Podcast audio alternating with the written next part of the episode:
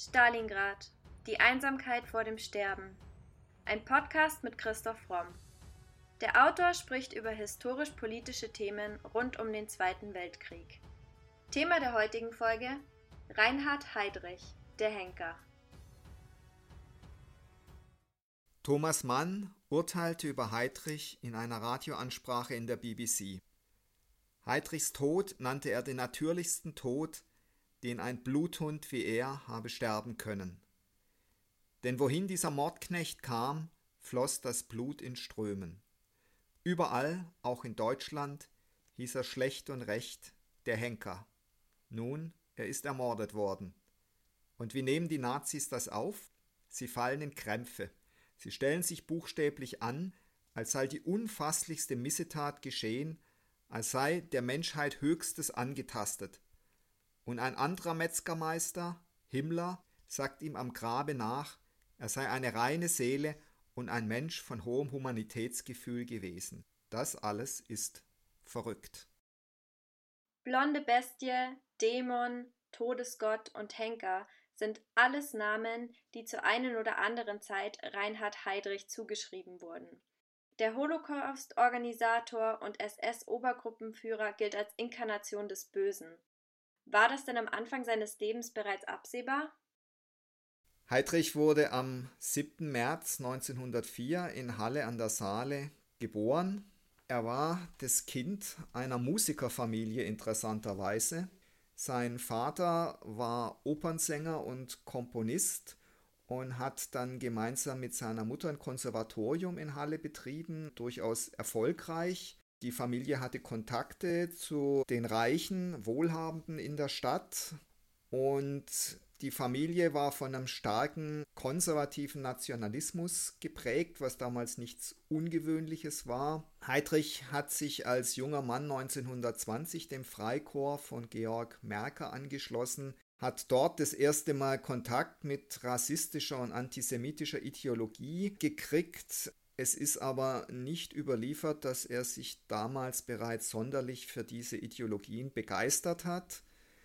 Er ist dann nach dem Abitur 1922 zur Marine gegangen, hat dort eine Ausbildung gemacht zum Funkoffizier und dann kam es acht Jahre später zum ersten großen Bruch in seinem Leben und das hat möglicherweise auch sein weiteres Leben entscheidend geprägt. Er hat nämlich 1930 Lina Mathilde von Osten kennengelernt, die aus einer wohlhabenden Familie kam und bereits mit 19 Jahren glühende Nationalsozialistin und Antisemitin war. Und er wollte sie heiraten, hatte aber bereits eine andere Verlobte und hat dann dieser anderen Verlobten eine Nachricht zukommen lassen, dass er die Beziehung beendet. Also ungefähr vergleichbar heute, man schickt jemand eine SMS und sagt, das ist aus. Der Vater dieser Verlobten hat sich damit aber nicht zufrieden gegeben und hat sich über ihn beschwert und das Ganze führte dann auch aufgrund wohl von seinem arroganten Verhalten dazu, dass er aus der Marine ausgeschlossen wurde, also unehrenhaft entlassen wurde. Und das war für ihn eine totale Katastrophe, auch finanziell. Das war dann 1931 zur Zeit der tiefsten Depression. Und es wird berichtet, dass er tagelang vor Wut und Selbstmitleid weinend in seinem Zimmer saß. Also das muss ein unglaublicher Bruch für ihn gewesen sein. Aus dieser doch sehr desolaten Situation schaffte er es aber bis 1939 an die Spitze der nationalsozialistischen Machthierarchie. Wie ging das? Er verdankt seine zweite Karriere, zumindest den Beginn seiner zweiten Frau, die er sich dann ausgesucht hat, Lina Mathilde von Osten. Die hat ihn nämlich dann im August 31 Heinrich Himmler vorgestellt. Damals war die SS noch eine relativ kleine Organisation, aber Himmler hat bereits an ihrer Vergrößerung mit aller Macht gearbeitet.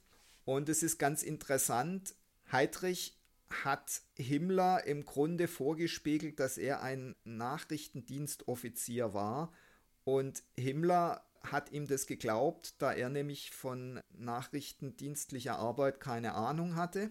Und im Grunde begann das Ganze also mit einem Irrtum, weil eigentlich war Heydrich ja Funkoffizier. Das heißt, Himmler hat jemand als Nachrichtenoffizier für die SS für den Sicherheitsdienst innerhalb der SS, den SD, was damals noch eine Miniaturorganisation war, hat er eben jemand eingestellt, der eigentlich von nachrichtendienstlicher Tätigkeit keine Ahnung hatte. Und Heydrich hat sich dann autodidaktisch über Literatur, speziell von einem ehemaligen militärischen Profi, Walter Nicolai, das Wissen, das er erstmal brauchte, angeeignet.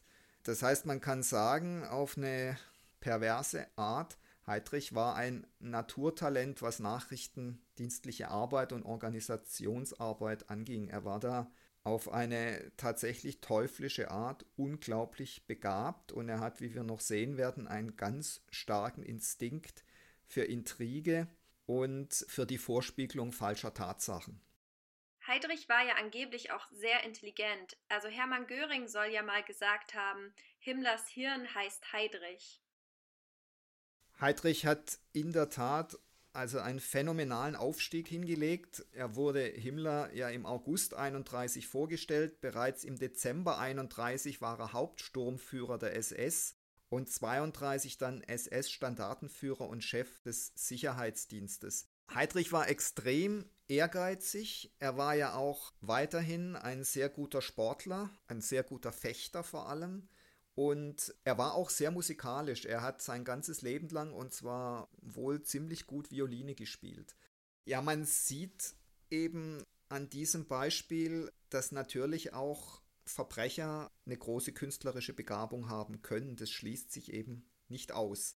Aber der Schwerpunkt bei Heydrich war eindeutig die politische Intrige bis hin zum politischen Mord und die Organisationsarbeit. Nach der Machtergreifung der NSDAP wurde Himmler dann zunächst mal Polizeipräsident von München und Heydrich hat als sein Vertrauter und man kann auch sagen als Freund dann die bayerische politische Polizei geleitet und dort hat er eine ganze Reihe von Kriminalbeamten kennengelernt, die interessanterweise bisher die Nationalsozialisten bekämpft hatten im Auftrag der bayerischen Staatsregierung und der Weimarer Republik. Und Heydrich hat da einen ganz geschickten Schachzug angewendet. Er hat nämlich diese Profis umgedreht, diese Berufskriminalisten umgedreht und hat sie eben auch vor jeder Verfolgung durch die Nazis, die natürlich teilweise eine Rechnung mit denen offen hatten, geschützt und hat auch dafür gesorgt, dass weder ihnen noch ihrer Familie was passiert ist. Er hat ihnen ihre materielle Existenz erhalten und hat sie auch im Zweifelsfall vor Pensionsverlust bewahrt. Und dafür waren die ihm so dankbar, dass sie ihm dann auf seinem Weg in die ungeheuerlichsten Verbrechen bis hin zum Holocaust gefolgt sind. Da wäre zum Beispiel zu nennen Heinrich Müller, der dann später Chef der Gestapo wurde, Reinhard Flesch, Josef Meisinger, der dann irgendwann nach Japan ging, um die Japaner davon zu überzeugen, dass sie die Juden umbringen sollen, was die Japaner aber dann nicht getan haben, Jakob Beck und Franz Josef Huber. Und hier sieht man eben, dass Heydrich schon ein sehr abgefeimter Machtstratege war. Er hat also Leute auch von sich abhängig gemacht, sodass die ihm was geschuldet haben, hat sich damit ihre Loyalität gesichert und hat dann dadurch eben eine schlagkräftige Organisation aufgebaut mit Leuten, die ihm absolut ergeben waren und die ihm wirklich was schuldig waren. In dem Zusammenhang ist Heydrichs Polizeiverständnis sehr interessant. Am Tag der deutschen Polizei 1941 sagte er, ich zitiere, Geheime Staatspolizei, Kriminalpolizei und Sicherheitsdienst sind noch umwoben vom raunenden und flüsternden Geheimnis des politischen Kriminalromans. In einer Mischung von Furcht und Gruseln und doch im Inland mit einem gewissen Gefühl der Sicherheit, ob ihres Vorhandenseins, sagt man den Männern dieser Arbeit im Ausland gern Brutalität, ans sadistische grenzende Unmenschlichkeit und Herzlosigkeit nach. Im Inland achtet und unterstützt man verstehend unsere Aufgabe. Hier gibt es nichts, bis zum kleinsten egoistischen Wunsch, was man nicht glaubt, durch die geheime Staatspolizei lösen zu können. So sind wir, scherzhaft ausgedrückt, variabel vom Mädchen für alles bis zum Mülleimer des Reiches. Zitat Ende.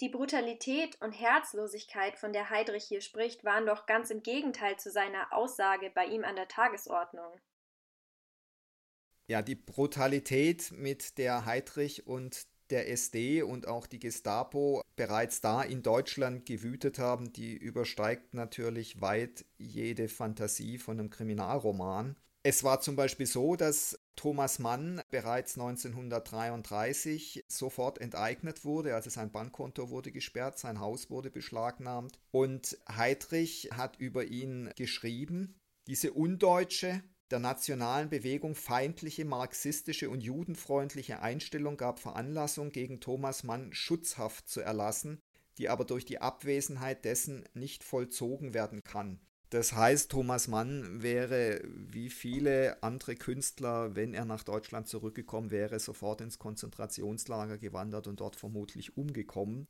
Ich finde die Sprache in dem Zusammenhang, auch im Zusammenhang mit dem Zitat vorher interessant, also so euphemistische Ausdrücke wie Schutzhaft, Sonderbehandlung, Endlösung, das war typisch für den grenzenlosen Zynismus von Heydrich, der in der Tat mit völlig reinem Gewissen immer schlimmere Verbrechen begangen hat. Zunächst hat er allerdings weiter eine steile Karriere gemacht.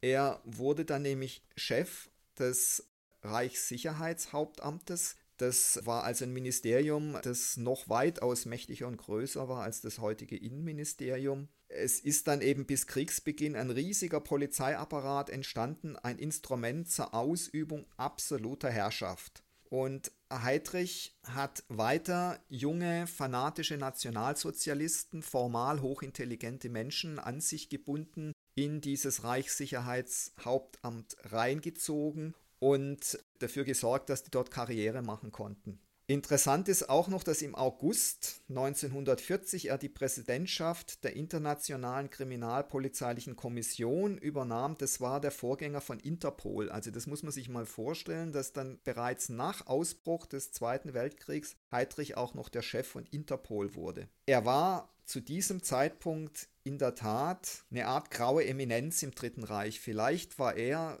zumindest was so reale Macht angeht, reale Herrschaft angeht, zu diesem Zeitpunkt der mächtigste Mann im Dritten Reich. Auch äußerlich entsprach Heydrich ja ziemlich perfekt dem arischen Idealbild der Nationalsozialisten. Er wird immer als groß gewachsen und blond beschrieben. War er denn auch sonst ein glühender Vertreter des Nationalsozialismus? Ja, Heydrich war ja nicht nur groß gewachsen und blond, er war eben auch formal hochintelligent, er war musikalisch, er war ein glänzender Sportler, er war wohl ein guter Familienvater, zumindest hat er das nach außen so präsentiert. Er war das, was man heute den selbstoptimierten Menschen nennt. Also er war scheinbar perfekt in allem. Er hat auch, das ist ganz interessant, nach Kriegsbeginn und zwar trotz Verbot von Himmler mehrere Einsätze als Jagdflieger geflogen mit einer Me 109, was durchaus nicht ungefährlich war. Und hat dort wohl das heroische Kriegserlebnis vor Ort gesucht. Das heißt, er hatte auch, ja, also zumindest den Willen, sein Leben aufs Spiel zu setzen. Das gehörte für ihn zur Männlichkeit wohl dazu und zum Bild des perfekten Nationalsozialisten. Er ist dann tatsächlich auch abgeschossen worden und hat es nur mit viel Glück geschafft, sich zu den deutschen Linien wieder durchzuschlagen.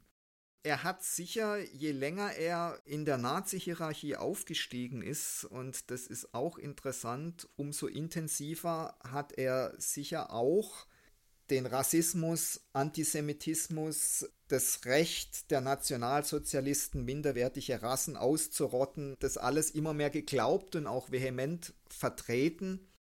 Ich habe bei ihm aber den Eindruck, dass er die Ideologie auch immer als Waffe benutzt hat und dass er im entscheidenden Moment immer bereit war, seine machtpolitischen Vorteile über die Ideologie zu stellen. Das hat ihn wahrscheinlich auch zusätzlich noch gefährlich gemacht. Er war ein absoluter Meister der geheimdienstlichen Intrige er hat zum Beispiel Stalin gefälschte Dokumente zukommen lassen, die bezeugt haben, dass sein Offizierskorps gegen ihn putschen will und Stalin hat daraufhin einen Großteil seines Offizierskorps liquidieren lassen. Das war dann beim Überfall auf die Sowjetunion ganz entscheidend, dass die Sowjetunion da einen Großteil ihrer fähigen Offiziere nicht mehr hatte. Und er hatte später im Krieg dann auch den Plan, unglaublich viel gefälschte Dollars auf den Markt zu werfen, um die Währung der Amerikaner zu destabilisieren. Das alles waren Intrigen, die er sich ausgedacht hat. Und die berühmteste Intrige war natürlich der Beginn des Zweiten Weltkriegs, der Sender von Kleiwitz. Was für eine Rolle hat Heydrich denn da gespielt? Heydrich hatte den perfiden Plan, die Polen zu beschuldigen, sie würden den Zweiten Weltkrieg beginnen. Und dazu hat er Leute von der SS und vom SD antreten lassen und auch KZ-Insassen in polnische Uniformen gesteckt und hat praktisch fingiert den deutschen Sender Kleiwitz überfallen lassen. Das heißt, es sollte so aussehen, als hätten die Polen Deutschland angegriffen. Und mit dieser Farce begann ja dann auch der Zweite Weltkrieg. Das haben ihm zwar die Westmächte auf Anhieb nicht geglaubt, aber zumindest stand man so rein formal in der Öffentlichkeit da als der Angegriffene, der sich jetzt wehrt. Also hier sieht man auch wieder erneut seinen grenzenlosen Zynismus und wie er einfach ja Unschuldige mal kurz erschießen lässt, um irgendwas vorzutäuschen. Das alles waren aber noch Verbrechen, die natürlich hinter dem ganz großen Verbrechen des Holocaust, in das er dann zentral ja nicht verstrickt war, sondern das er als Befehlshaber zentral angeordnet und ausgeführt hat, mit eingebunden war und einer der Hauptverantwortlichen für diesen Holocaust war. Robert Gerwart, ein bekannter Heydrich-Biograf, hat mal von ihm gesagt, seine Kälte und sein Kalkül wären antrainiert. Würdest du dem zustimmen? Naja, ich denke, er hat schon gute Voraussetzungen für diese Kälte und dieses Kalkül mitgebracht. Ich denke, dass dieser erste große Misserfolg in seinem Leben, wo ja fast seine ganze Karriere und sein Leben ruiniert gewesen wäre, dass das eine Lehre für ihn war und dass er ab diesem Zeitpunkt noch viel mehr kalkuliert hat und noch viel kälter gehandelt hat, denn ich bin sicher, er wollte auf gar, gar keinen Fall so einen Misserfolg jemals wieder erleben und er hat ihn ja bis zu seinem Tod dann zumindest aus seiner Warte auch nicht mehr erlebt. Er hat ja wirklich eine beispiellos steile Karriere dann hingelegt. Ich denke, es verhält sich ähnlich wie mit seinem Glauben an die Ideologie des Nationalsozialismus. Ich denke, er hat die Rassereligion des Nationalsozialismus benutzt als Machtinstrument und während er sie benutzt hat, hat er wahrscheinlich auch immer mehr an sie geglaubt, vor allem weil er eben auch gesehen hat, dass er damit erfolgreich ist. Und man muss, glaube ich, den Nationalsozialismus auch immer als etwas begreifen, mit dem die Mächtigen sehr elastisch jongliert haben. Die Dogmen, das war was für die Dummköpfe, aber die Intelligenz war eigentlich immer bereit, alles, und zwar auf die brutalst mögliche Weise, auf Effizienz und Erfolg auszurichten. Deswegen waren die über einen kurzen Zeitraum auch so furchtbar erfolgreich.